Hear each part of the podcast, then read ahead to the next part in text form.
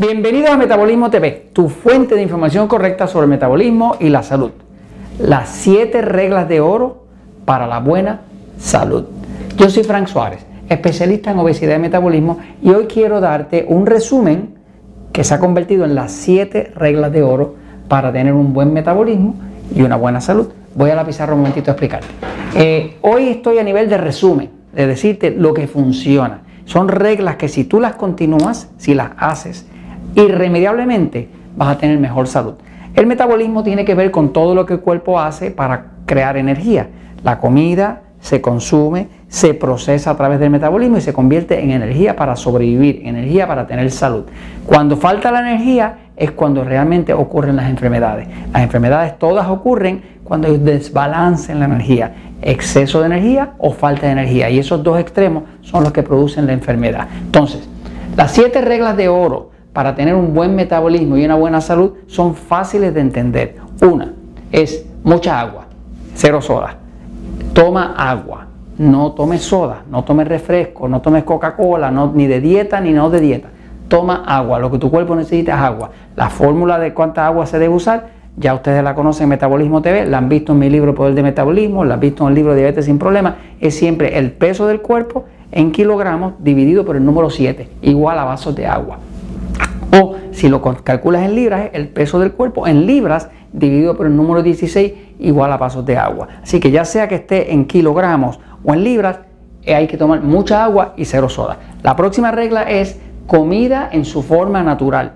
Tú no quieres comida que no esté en su forma natural. La comida en la naturaleza no viene en cajitas de colores, no viene en latas, no viene congelada. La comida que mejor sirve al cuerpo, que mejor funciona, es la comida que está en su estado natural. Cuando está en su estado natural, no tiene cajitas de colores, no tiene ingredientes con nombres raros escritos por afuera, no tiene preservativos, no tiene colorante. La comida debe ser en su estado natural. Por ejemplo, no es lo mismo comerse una papa que comerse unas papas fritas. No es lo mismo comerse unas papas que ponerse unas papas en, en lasca frita, o sea, como, como, como los chips de las papitas, ¿no? Así que básicamente es comida en su forma natural. La próxima regla es que es alimento sin droga. Tú quieres alimento sin droga y usted dirá, bueno, los alimentos no traen droga, sí, pero, eh, pero el animal que ayudó a producir ese alimento consumió drogas. Por ejemplo, hay eh, en, en, los pollos, en la gallina, le están echando antibióticos, que es una droga en otros animales están poniendo hormonas para que crezcan más. Así que tú quieres alimentos que no contengan drogas, ni antibióticos, ni hormonas. Próxima regla es que se ha sabido que los comedores de sopa y los que utilizan caldos de hueso que tienen los nutrientes les va mejor. Se sabe que las personas que consumen sopa de forma regular mantienen mejor el peso. Las personas que consumen sopa de forma regular tienen menos enfermedades. Así que tanto la sopa, que es un extracto de nutrientes y demás, como el caldo de hueso, que tiene todos esos minerales y demás que tienen los huesos, son súper beneficiosos. La próxima regla es que el postre solo es para ocasiones especiales. Y ocasiones especiales no puede ser todos los días. Así que te recomiendo que cuando vas a comer postre diga, lo voy a comer porque es una ocasión especial. Yo tengo una o dos ocasiones especiales a la semana.